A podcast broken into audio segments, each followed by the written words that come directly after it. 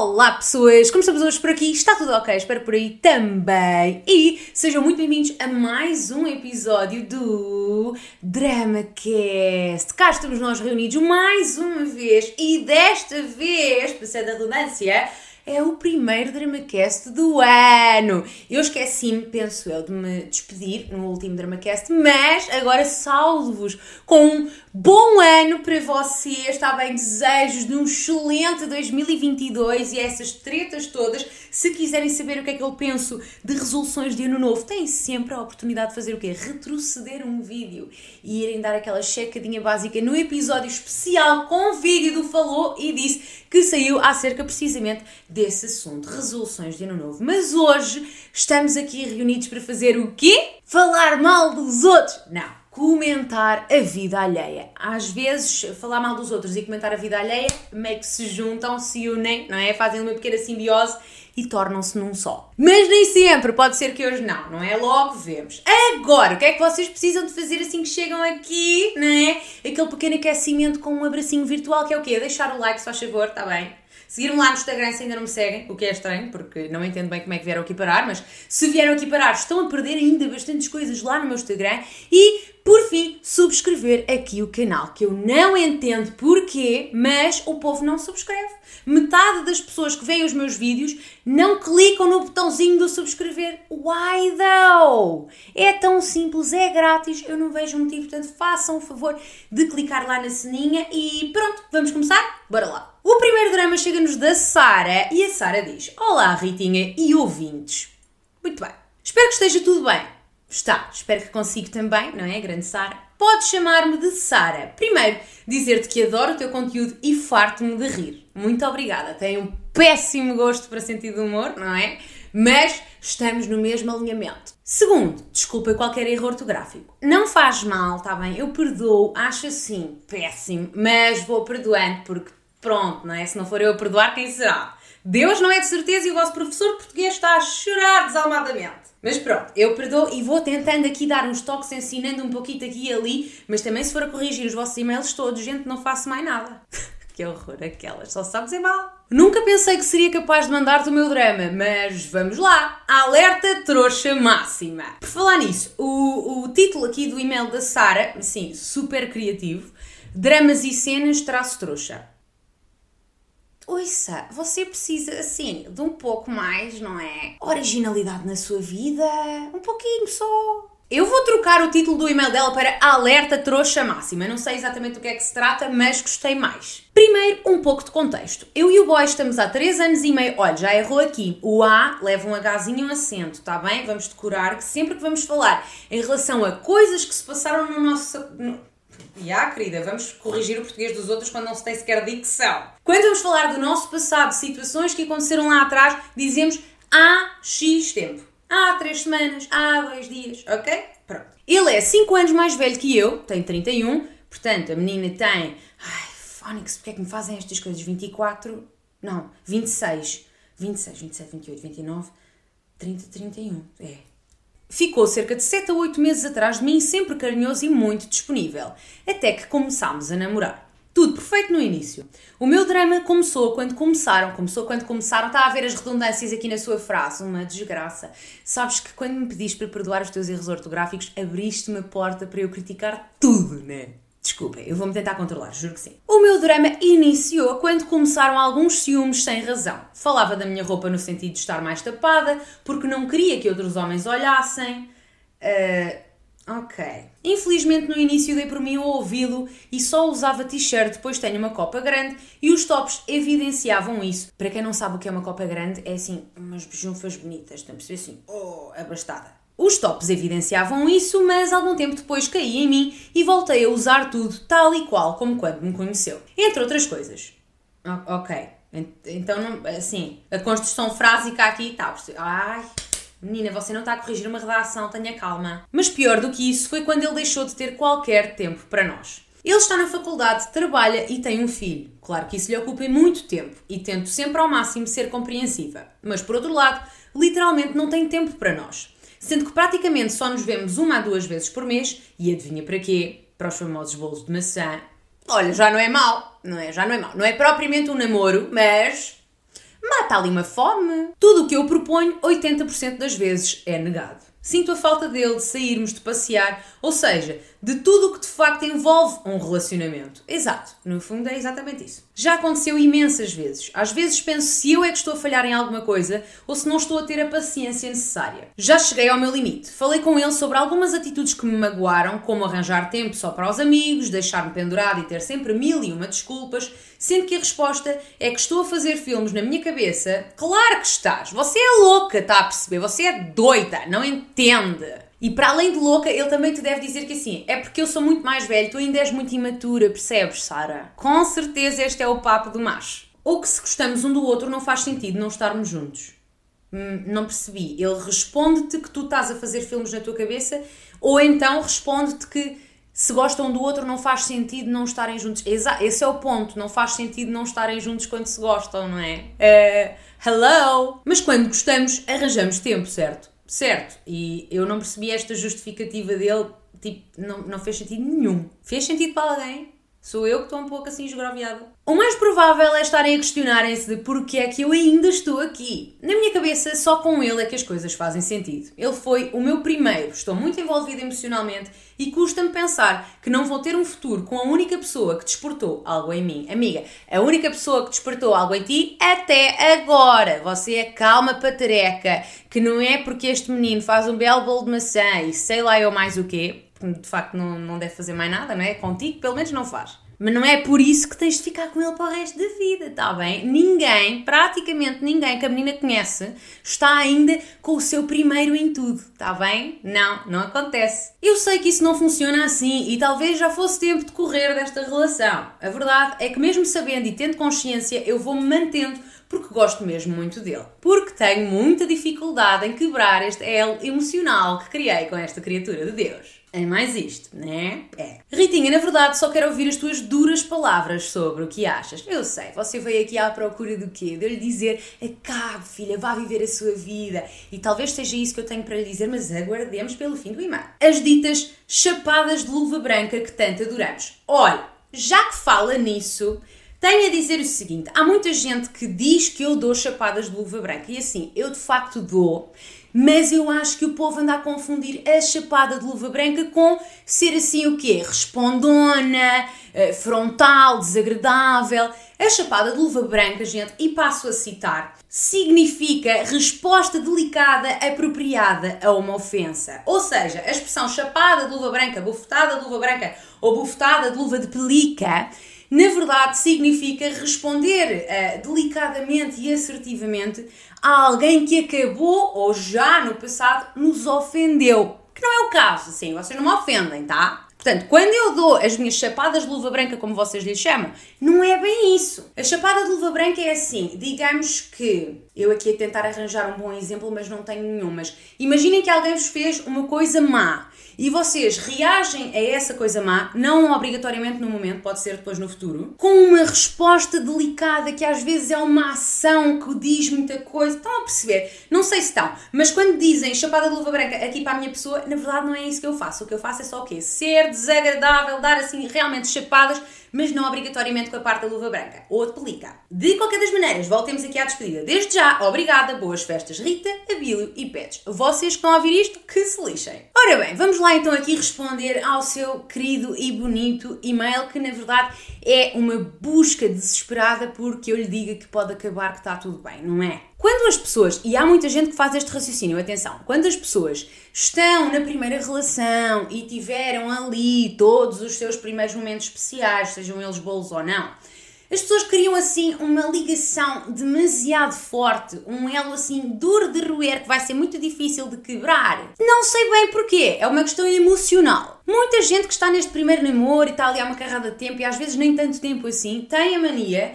que aquela pessoa é a pessoa. Mas assim, deixem-me explicar-vos. É a pessoa, porque vocês também não conhecem mais nenhuma realidade, tá? Toda a gente que terminou o seu primeiro namoro, seguiu vida e depois passou para o próximo e para o próximo e para o próximo, já se apercebeu que à medida que troca de namorado vai sempre trocando de burro para cavalo e nunca ao contrário. O povo vai sempre, é um crescendo, sabem? Nunca fica pior. Dificilmente fica pior. Às vezes fica, mas dificilmente fica pior. Portanto, esta sensação que tu tens de que, ai meu Deus, eu gosto tanto dele, é tudo para mim, nunca vou encontrar ninguém tão bom, lá, lá, lá, lá, lá, lá, lá, assim, é mentira, é uma pequena ilusão. É quase como se tu, durante durante toda a tua vida só tivesses comido hambúrgueres congelados e pensasses, hum, isto é o melhor que o mundo tem para me oferecer. Não, é tudo aquilo que provaste, na verdade, porque assim que fores até ao Mac, oh filhota, acabou o hambúrguer congelado, não é verdade? É, é a mesma coisa. Tu depositaste nesta criatura a confiança de que ele é o supra-sumo da batata, só que não, nem da batata, nem da laranja, nem de coisa nenhuma. Eu acho perfeitamente compreensível que ele tendo um filho, um trabalho, estudando e não sei o quê, que se torne muito difícil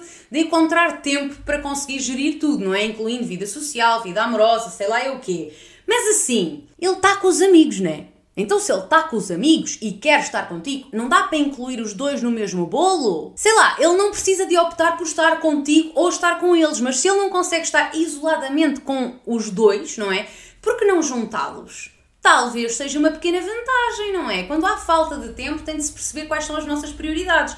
E aparentemente eh, tu só és uma prioridade para pronto, não é? Fazer a massa, bater o bolo, botar no forno e depois tirar, está feito. Não parece que seja propriamente o namoro mais indicado para a menina, não é? Na verdade, isto não é um namoro, isto não é mais do que. Mas vocês são namorados, já que falo nisto do namoro? São, então, três anos e meio juntos, claramente vocês são namorados. Mas um namoro não é isto. Por isso é que eu estava aqui confusa. Um namoro inclui um pouquinho mais do que fazer um bolo de maçã ainda por cima assim de les a les. A isso chama-se assim um peguete, um ficante, um bagaço, não um namorado. Se é para dar assim uma paparoca aqui e ali, filha, vai para o Tinder. Há muita gente que saca do Tinder belíssimos exemplares de macho e de fêmea que depois se tornam o quê? Possíveis maridos, possíveis maridas. Maridas? Se calhar não, mas vocês entenderam. Portanto, assim, né, filha? Vieste à procura da minha aprovação para o teu término? Está aqui, olha. Entregue à menina, pode terminar, é a decisão certa. Parece que vai ser o fim do mundo e vai, muito provavelmente assim, durante uns dias, às vezes semanas, ali, uma sofrência, chora em posição fetal, não tem problema nenhum, está bem? Tomar banho às escuras com uma música de fundo super deprimente faz parte do luto, mas a partir daí, filhota, é só fogo de artifício. Portanto, prepare-se, 2022 vai ser o seu ano. Eu estou aqui a torcer por si. Vamos ao próximo drama que nos chega da Matilde e a Matilde dá o título ao seu drama de Mãe Chernobyl. Portanto, temos aqui um drama familiar. By the way, se vocês ainda aqui estão, não é? Primeiro dizer-vos o quê? Que se não deixaram o like são um ovo podre. Mas além disso, queria dizer o quê? Que vocês podem, claro, como sempre, enviar-me também o vosso drama, seja ele familiar, profissional, amoroso, uma amizade assim mal terminada, seja o que for. Mandem para ritagarcês.gmail.com que eu vou amar, tá bom? Mas seguimos o baile. Ora bem, a Matilde diz: Ritinha do meu coração. Ai, fofa. Antes de mais, aqui a Matilde quer dar-te um alô a ti e a todos os ouvintes desta iniciativa maravilhosa que é o teu DramaCast. Já não vivo sem isto. Sua linda, você merece um abracinho. Porquê que eu faço estas coisas? Não sei, mas espero que tenhas gostado, Matilde. Vivo este drama que já considero crónico há anos e a Matilde escreve A corretamente. Muito raro nos dias de hoje. Nunca soube como lidar com isto e, sinceramente, ai um bicho. Não sei se tem vindo a piorar ou se eu é que tenho vindo a perder a paciência. Já fiz terapia, mas nada resolve quando quem realmente precisa de fazer terapia não a faz. De facto, nós fazemos terapia para nos curarmos do mal que pessoas que não fazem terapia nos fazem a nós. Para te dar um pouco de contexto, sou a terceira de quatro filhos da família e abaixo coloco algumas características relevantes de cada um de nós para que possas entender melhor a situação. Uh, um babado recheado.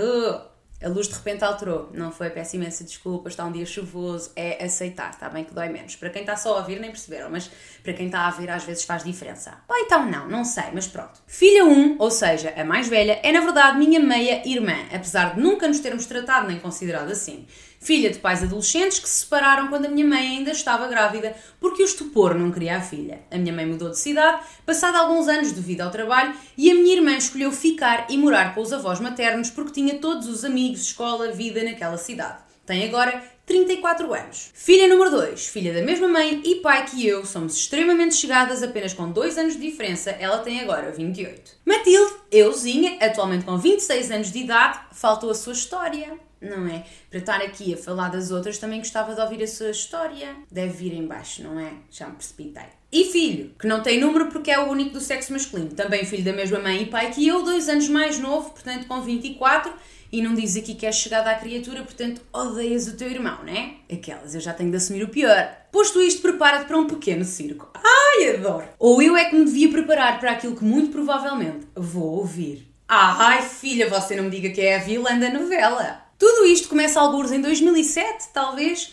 se não for exatamente, anda aí perto. Os meus pais tinham um carro de 5 lugares, mas andávamos sempre com excesso de pessoas no carro. Eram eles os dois, os quatro filhos. O meu pai sempre tratou a minha mãe e irmã como filha quando ela nos vinha visitar e vice-versa. Mais o namorado dela. Enfim, belos exemplos desde pequenos. Ah, filhota, hum, não vou dizer que é um bom exemplo, mas os nossos pais cresceram noutra era, sabes? Antes não havia sequer cinto de segurança, os putos andavam em todo lado, no capô. Eram de coubesse, estás a perceber? Portanto, pronto, ainda estavam a tentar perceber, quer dizer, mas já com o namorado dela não eram assim tão novos. Mas pronto, Vamos ser um bocadinho mais relativos. Pode, não vamos julgar já os pais, pode ser que seja boa gente. Anyway, lá entenderam que aquilo não era seguro nem correto e optaram por vender esse carro e comprar uma carrinha de 7 lugares. Faz-me boa confusão carrinhas de 7 lugares. Parece um autocarro, gente. Agora lembra-me daquele meme do... Olha tanta luz, parece um aeroporto. Não tem nada a ver, mas pareceu muito. Até aqui tudo ok. Carrinha comprada, há prestações, depois veio a crise enorme de 2008, não sei bem, é, deve ter sido, também não sei. Eu era uma criança, por isso não me lembro exatamente, mas penso que anda aí perto também. Resultado, não conseguiram pagar a carrinha até ao fim, ficaram com uma dívida ao banco e, consequentemente, na lista negra do Banco de Portugal. Nossa, por causa de uma carrinha de 7 lugares, estás a ver? Mais valia a porcaria do carro de 5 lugares e expulsar a tua irmã e o namorado. Há coisas que uma pessoa faz, tenta fazer o bem e depois faz o quê?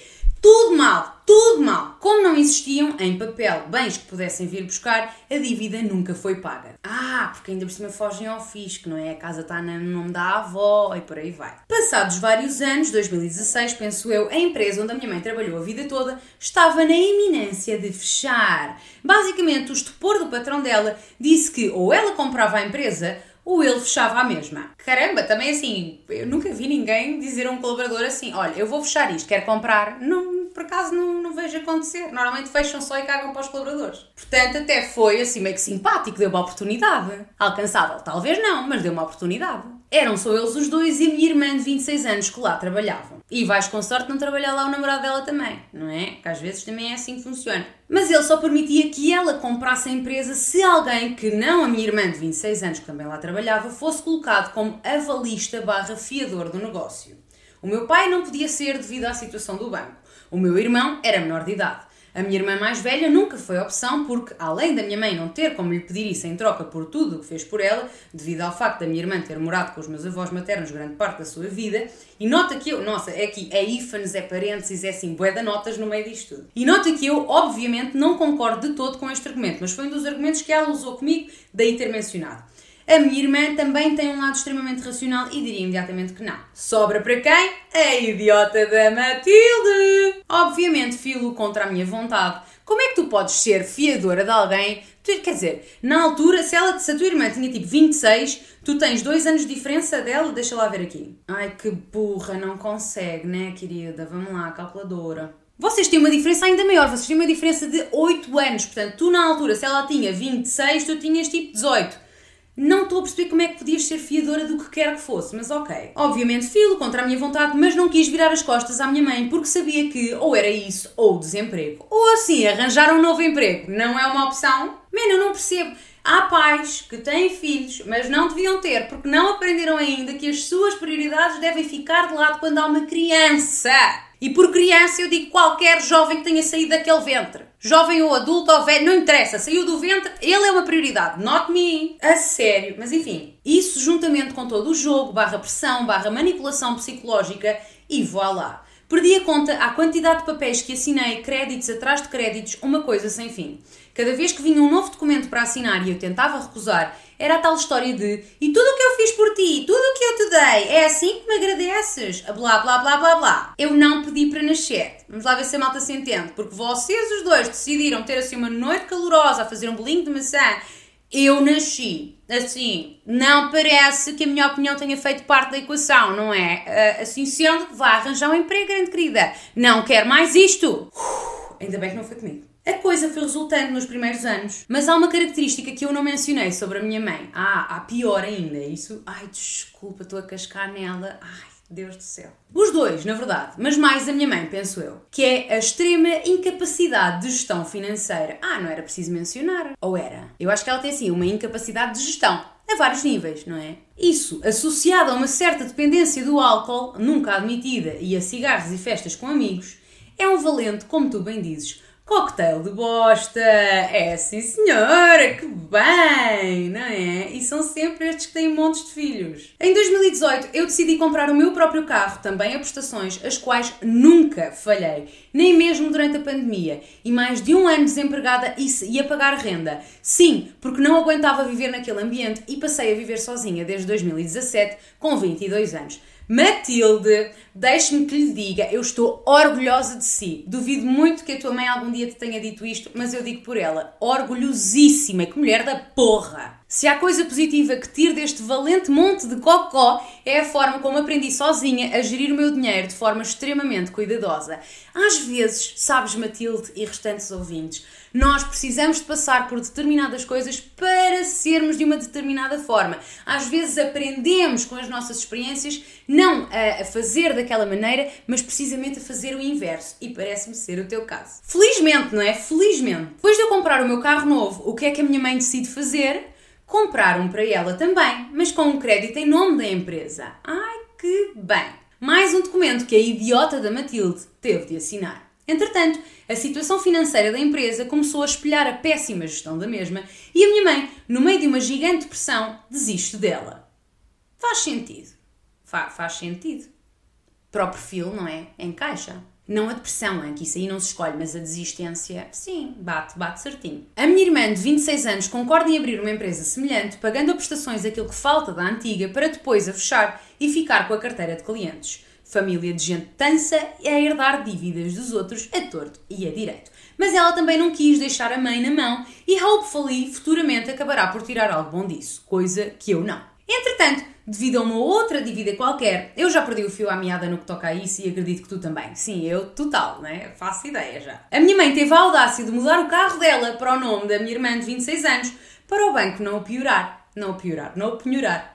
piorou foi mesmo não é, aqui a noção. Entretanto, ela vai deteriorando, não é? Definhando. A noção, coitada, está aqui. Traga-me oxigênio. Nota, Ritinha, que aqui a tança da Matilde também tem um carro que, apesar de estar a ser paga prestações, é meu. E para o caso do coquetel rebentar e a bosta não ter onde aterrar daquele lado, vem aterrar em cima de mim. Felizmente, tenho um namorado fantástico que sugeriu fazer um crédito em nome dele, com esse dinheiro pagar o que restava do carro ao banco colocar o carro em nome dele para evitar a penhora e eu continuar a pagar as prestações de crédito que fica em nome dele. Portanto, esse assunto já conseguimos remediar. Bom boy! Você tem o quê? Uma família podre, mas o dedo está o quê? Fresh. Mas, feliz ou infelizmente, o carro não é a única coisa que eu tenho.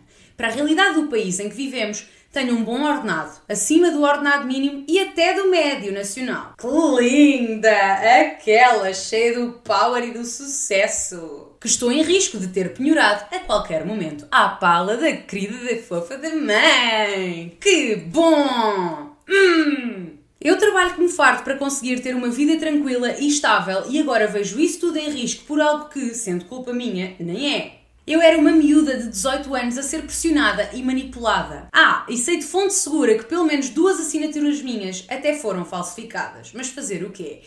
É procurar um bom advogado. Essa é a minha principal sugestão, não é? Você tinha 18 anos e foi coagida. assim, até me dá vontade de ir aqui ao Google pesquisar quais são os melhores advogados do país e tratarmos aqui do seu assunto em conjunto, está a perceber? Porque me está mesmo a enervar a sua mãe. Por causa desta brincadeira, já fiquei meses a fio sem falar com ela nem a ver, puhu, ainda bem. Mas eles são meus pais, para mim é um laço inquebrável. Ah, desculpa, ok, então pronto, ah Sim. Também sei que acabo por camuflar um pouco o meu pai nesta situação, porque sempre tratei de tudo com ela e falo sempre sobre o assunto com ela. Portanto, inconscientemente tiro a culpa de cima dele quando sei que ele a tem tanto quanto ela. Ok, mas tu és uma miúda, olha, racional. Você é tudo de bom. No fundo, sei perfeitamente o quão errado é tudo isto. E também sei que não há ninguém que possa dizer o que quer que seja para alterar um comportamento que me parece, como disse anteriormente, ser crónico. Só não sei como lidar com a situação porque ela finge sempre, principalmente perante os outros familiares, of course, que não se passa nada e que não me prejudicou de uma forma gigantesca. Claro que não! Ela fez uma coisa que qualquer pai faria, não é? Colocar as suas próprias dívidas em nome de quem? qualquer um dos filhos, aquele que aceite primeiro. Na verdade, nem é que aceite, né? Porque não foi propriamente uma questão de vai, tive aqui uma proposta e aceitei. Não. É, enfim, ai, gente, sério. Os poucos familiares que estão a par do assunto e tentam falar com ela só conseguem uma discussão e depois que ela não lhes fale também durante uns tempos, como me faz a mim. É, é um truque muito válido, sabes? É uma coisa, válido no sentido de é, é eficiente, era isto que eu queria dizer. É, ai, porque é que eu depois corrijo as pessoas se eu própria não consigo falar? Mas é eficiente de facto, porque quando tu provocas nos outros a sensação de que há pala do que eles fizeram, do que eles disseram, daquela audácia que tiveram de me confrontar, quando isso acontece, uh, perdi o fio à minha frase, mas quando isso acontece e eu reajo de uma forma a, a, a que tu te sintas mal, por teres feito determinada coisa, muito provavelmente no futuro não farás novamente. E ela fica o quê? Protegida, assim com uma barreira muito grande uh, contra a realidade, não é? E pode continuar a viver naquela ilusão de que não fez nada de errado. Puritana. Sei que a depressão imensa que tem faz com que sinta que o mundo é que está errado e contra ela e não há como fazê-la ver que, na verdade, é o oposto. Ah, ah, sim, assim, uma terapiazinha, não é? Ir ao psiquiatra, tomar uma medicação, começar a ver elefantes cor-de-rosa no teto, talvez lhe fizesse um pouco de bem, não é? Digo eu, assim, de repente é o que me ocorre. Há coisas que, que parecem não ter solução, mas às vezes a solução está assim, no telefone, num Googlezinho, um pesquisar terapia perto de mim. Pronto, resolvido. Leva um tempinho, mas chega lá. Amo a minha mãe profundamente, mas será que ela me ama também? Sinto-me um boneco que ela usa quando precisa. Que gigantesco cocktail de bosta. Desculpa pelo pequeno livro que aqui te deixei, eu adorei o seu livro, querida. Amei. Obrigada por existires neste mundo, obrigada eu por estares aqui, tá bom? E por me enviares o teu drama, por confiares em mim, por me veres, por tudo isso. Torna os meus dias mais leves. Um beijo, um queijo e até breve. Matilde, filhota, a tua pergunta final uh, de será que a tua mãe te ama também? Uh, eu acredito que sim, mas honestamente eu não sei. Tará! Acabou, obrigada, até amanhã. Eu tenho que ser sincera, eu não sou mãe, portanto, eu não uh, consigo conceber a ideia de como é que a coisa funciona, não é? Não consigo colocá-la na minha realidade porque nunca pari uma criança. Portanto, há quem diga que o amor entre mãe e filho, pai e filho, não sei o quê, começa logo quando o pequeno feijão é depositado no útero da mãe, yada, yada, yada. Há quem diga também precisamente o contrário, que assim nos primeiros 3, 6, 5 meses de vida da criança está tudo assim, hum, não sei bem porque é que tenho um bebê a chorar cá em casa. Portanto, Uh, o amor não é incondicional e não é garantido. Pelo menos daquilo que eu tenho ouvido e visto por aí, não é? Eu acho, sinceramente, que a principal característica que a tua mãe tem aqui, uh, mais assim, evidente, é que ela é muito egoísta. Ela não entendeu que quando decidisse ter um filho, uh, e na verdade, boés, a parte de eu sou a maior prioridade da minha vida deixa de estar assim tão presente. Independentemente da vossa idade, nunca, uh, eu não consigo perceber de facto como é que uma mãe consegue colocar os seus problemas em cima dos filhos. É, é quase como se vivessem assim numa terriola. Eu não sei se, se vivem ou não, mas antes havia muito esta, esta, este pensamento, tanto nas terriolas como no resto do país, como em todo lado, de que os filhos eram mais uma ajuda lá para casa. Era um pequeno criado que, enquanto não podia trabalhar nas ruas, podia fazer tudo em casa e que depois daí para a frente, quando pudesse ir ganhar assim um pilim, o pilim vinha para casa também. E a tua mãe continua com esse mesmo pensamento, não é? Vocês todos servem de alguma forma para lhe trazer algum proveito. Não sabemos bem exatamente qual, no teu caso já se percebeu, não é? Mas podias ter sido tu ou qualquer um dos outros. Eu não acho que isto seja pessoal, acho que é mesmo uma questão de forma de estar na vida. Quem interessa primeiro, moi mesmo. E depois, pronto, decidiu, não é decidiu, mas agora está com uma depressão e decidiu, pelo que eu entendi, não a tratar. Que também é um ato de quê? Puro egoísmo. E muito baixa autoestima, claramente. Eu acho que assim, não há muita coisa que tu possas fazer em relação ao comportamento da tua mãe mas há algumas coisas que tu muito provavelmente podes fazer em relação à tua salvação, porque filhota, não queremos viver o resto da nossa vida neste marasmo, certo? Primeiramente, eu acho honestamente que por muito que tu não queiras fazer isto porque amas a tua mãe, yada, yada, yada, todo um respeito, toda uma cena, eu acho que honestamente devias procurar um bom advogado e tentar perceber se existe alguma forma de contornar esta situação, porque estares com as dívidas e os problemas dos outros financeiros todos às tuas costas a prejudicar o teu futuro não é minimamente justo. Ainda para mais quando na altura em que isto tudo começou, tu foste literalmente coagida. Não foi uma coisa que foi-te questionado, queres fazer isto, está tudo bem, a mãe garante que depois vai tratar de tudo e reverte a situação. Nada disto aconteceu e já passaram uma série de anos e continuas a ser tu a única e principal responsável por tudo e mais alguma coisa. Assim,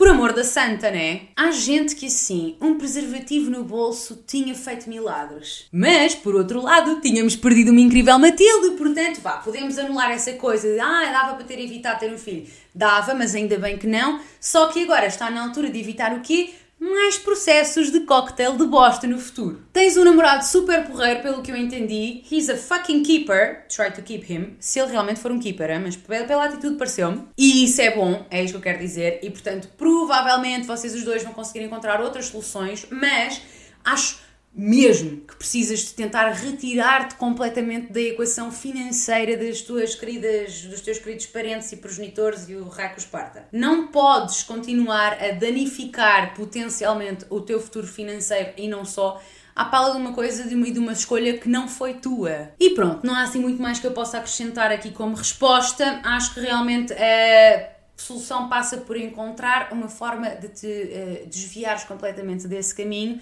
e assim, não te obrigues a estar com pessoas que não te fazem bem, mesmo que sejam teus pais e que tenham ligações de laços de sangue, olhos de ar. Não, não precisa, tá bem? Se perceberes, entretanto, que ou sentir de alguma forma que não queres estar ali, que aquilo te faz mal, não te obrigues a estar só porque alguém incutiu na tua pequenina mente que isso era o certo. Nem sempre. Para terminar, quero só voltar aqui a dizer: Girl, eu estou orgulhosa de ti. Tu tens tudo para dar certo, à exceção da família, não é? Mas em ti, tudo do que eu pude ler aqui está certo, é uma atitude do caraças, portanto vai, continua em frente. Estou, olha, a aplaudir daqui, sou a tua fã número um, tá bem? Se faltarem fãs, estou lá sempre eu, tá?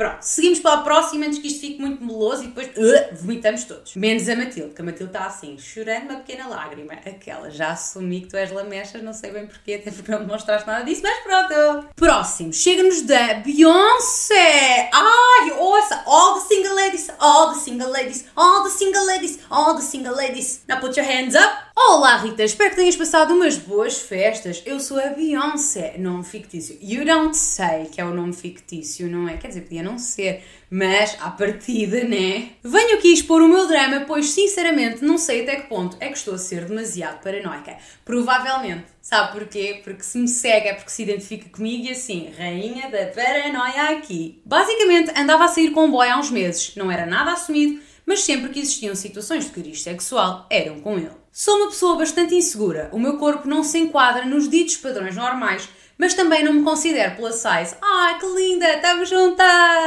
Ganda clap clap, não é um clap clap, é um fist pump. Nos últimos tempos engordei um bocadinho. Adorava ser uma pessoa confiante, mas infelizmente ainda não o sou, embora já esteja a trabalhar para melhorar isso. Linda! Então, aquilo que acontece é que quando é para estar despida à frente dele, eu não me sinto bonita, não me sinto confortável e muitas das vezes prefiro fazer as coisas com a luz apagada. Um dia optei por lhe perguntar o que ele achava de mim quando eu estava sem roupa. A resposta dele foi: Eu acho-te atraente com e sem roupa. Sinceramente, e tu sabes, Estás um bocado forte. Ai, forte é aquela expressão, não é? Mas estás bem. Não posso ser mais sincero. Quando eu li isto, fiquei verdadeiramente triste. Pois, presumo que sim, não é? Eu sei que ele foi sincero e ainda bem que o foi, mas, a meu ver, eu estou longe de estar forte. Ai filha, mas tu sabes que há uns machos, Chernobyl, total, que acham que qualquer gaja que esteja acima dos 52 quilos está um bocado forte. E assim, depois vocês vão a ver, não é? Porque as pessoas que dizem isto, depois tiram a t-shirt e é assim, hum, né, querido? Falta um abdominal. Para quem está com tanta opinião para dar acerca do corpo das fêmeas todas do país, você está assim, uma lástima. Desgraçados. A minha autoestima foi completamente abaixo. Senti-me estúpida por me estar a entregar a alguém que me considera assim. Quando existem muitos outros homens que me elogiam bem mais, os elogios dele são pouco frequentes. Inclusive, acho sempre, acha sempre que eu não tenho força suficiente para conseguir emagrecer. Ah, é dos bons, não é? Empurra-te para a frente, não, não é? Dentro do poço. Porquê este macho? Porquê? Eu tenciono partilhar o meu corpo com quem me acha verdadeiramente bonita, independentemente do meu volume. Cortei relações com ele e nunca mais lhe voltei a falar. Hum, linda! Eu sei perfeitamente que em primeiro lugar está o meu amor próprio e não é o amor de outra pessoa que vai substituir o meu. Pumba! Bam! Maravilhosas! Estou sem palavras! Aplausos! Mas também não quero expor o meu corpo a quem me chama de forte. A minha questão é: Fiz a escolha certa em me ter afastado ou isto resume-se simplesmente a uma paranoia da minha cabeça? No teu lugar, o que farias? Obrigada pela paciência, um beijinho da tua seguidora, Beyoncé. Primeiro assim, a Beyoncé segue-me, está bem? Não interessa se é um nome fictício. Para todos os efeitos, podem fazer aqui um pequeno cut. A Beyoncé segue-me, tá?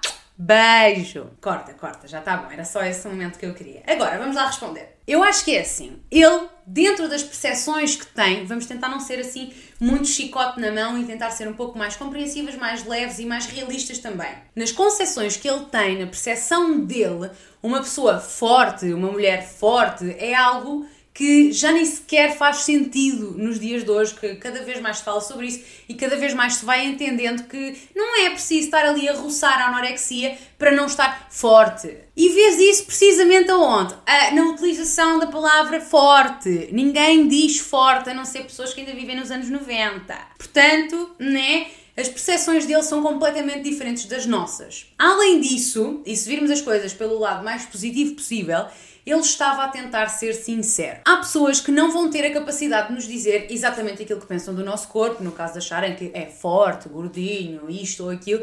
Até porque assim, também não têm de comentar, não é? Mas quando nós perguntamos, há pessoas que não vão ter essa coragem. Do outro lado, há pessoas que vão tentar ser sinceras porque acham que aquilo que tu estás a perguntar é importante para ti e que tu queres uma resposta honesta. E sinceramente, eu até acho que a mensagem dele, apesar de eu entender total a forma como tu te sentiste e valido completamente a tua ação uh, posterior, não é? Portanto, calma, já vou falar disso. Mas, olhando só para a mensagem, eu acho mesmo que a única intenção que ele tinha era ser sincero contigo. Ele fez questão de reforçar duas vezes que te acha atraente com ou sem roupa e que estás assim um pouquinho forte, mas ainda assim estás bem. Portanto, ele fez questão de te dizer: Eu acho-te ok, porreira, linda, maravilhosa, no problem with that, mas se me estás a perguntar é porque talvez seja importante para ti ouvir uma, uma resposta sincera e, portanto, eu vou-te dizer aquilo que eu acho na minha percepção. Mas isso não invalida que ele te ache bonita e atraente. Invalida sim o quê? A forma como tu te sentes em relação a ele. E isso, amiga, é super válido e ninguém te tira. Independentemente de eu achar que as intenções dele nesta mensagem eram porreiras, a parte toda de tu te sentires minimamente confortável com ele, porque eu sei como é que é, malta nunca se sente 100% confortável, mas tu já estavas à vontade com a criatura, essa parte toda pff, morreu. E não vale a pena tu ouvires as minhas palavras de uh, positivismo aqui em relação, positivismo, positividade, enfim, as minhas palavras positivas aqui em relação à mensagem dele, porque teu, o teu feeling para com ele não vai mudar. Resumindo e concluindo, independentemente daquilo que eu e outra pessoa qualquer possa interpretar desta mensagem, seja de uma forma mais positiva ou de outra forma qualquer, eu acho que tu fizeste a escolha certa, sim. Não é uma paranoia, é a tua autoestima. E há coisas que vão mexer com ela e outras que não vão. E se esta é uma coisa que mexe com a tua autoestima e ainda por cima é uma pessoa com quem tu partilhas a tua parte mais íntima e lhe mostras aquilo que te mexe mais com o teu amor próprio, não vamos forçar a barra e querer continuar a estar ali. Não é de todo uma paranoia, é mexeram-me numa ferida que eu preferia que esta pessoa que vai estar comigo a fazer A, B ou C não mexesse. Mexeu, pena. pode ir embora. No teu lugar, eu teria feito exatamente a mesma coisa. Mentira, não teria porquê, porque eu sou trouxa e assim eu levo um estalo da vida e eu faço o quê? Não, por favor, lança-me uma corda que eu gosto mesmo, é de apanhar e ser maltratada. Portanto, possivelmente no teu lugar, assim, da forma mais honesta, eu tinha feito papel de trouxa, mas eu acho que o que tu fizeste é, na verdade, a ser mais acertada a fazer filhota. Tu tens as, as, ideias todas alinhadas. Em primeiro lugar, estás tu, a tua autoestima, o teu bem-estar e o teu amor para ti, para, para, para ti mesma. Ai, que bonita frase. Mas tu entendeste? Tu estás em primeiro lugar. E se esta pessoa melindrou ligeiramente o teu pequeno pódio e o teu número um, cut them off! Verdito final, totalmente certa. Eu apoio total aquilo que fizeste. Agora é pesquisar, não é procurar, assim uma pequena pesca por um novo peixe encantado que te acalme o coração e não diga este tipo de bostas que, independentemente de terem uma boa ou uma má intenção por trás, são desnecessárias. Pode mentir, sim, não precisa de dizer. E é isso, gente. Por hoje vai ser tudo. Espero que tenham gostado deste momento que passámos aqui em conjunto de mãos dadas a cantar o Best Friends Forever. Deixem um like se ainda não o fizeram e se estiverem a ver-me no YouTube, não é? Subscrevam o canal, como eu já disse, ainda não o fizeram assim. não percebi. Entenderam mal a mensagem, foi. Aproveitem também para fazer o quê? Seguir-me nas minhas redes sociais, lá no Instagram, está bem? Está aqui a rolar, arroba Rita Garcês. E é isso. Agora eu vou-me embora. Um beijo, um queijo e até logo!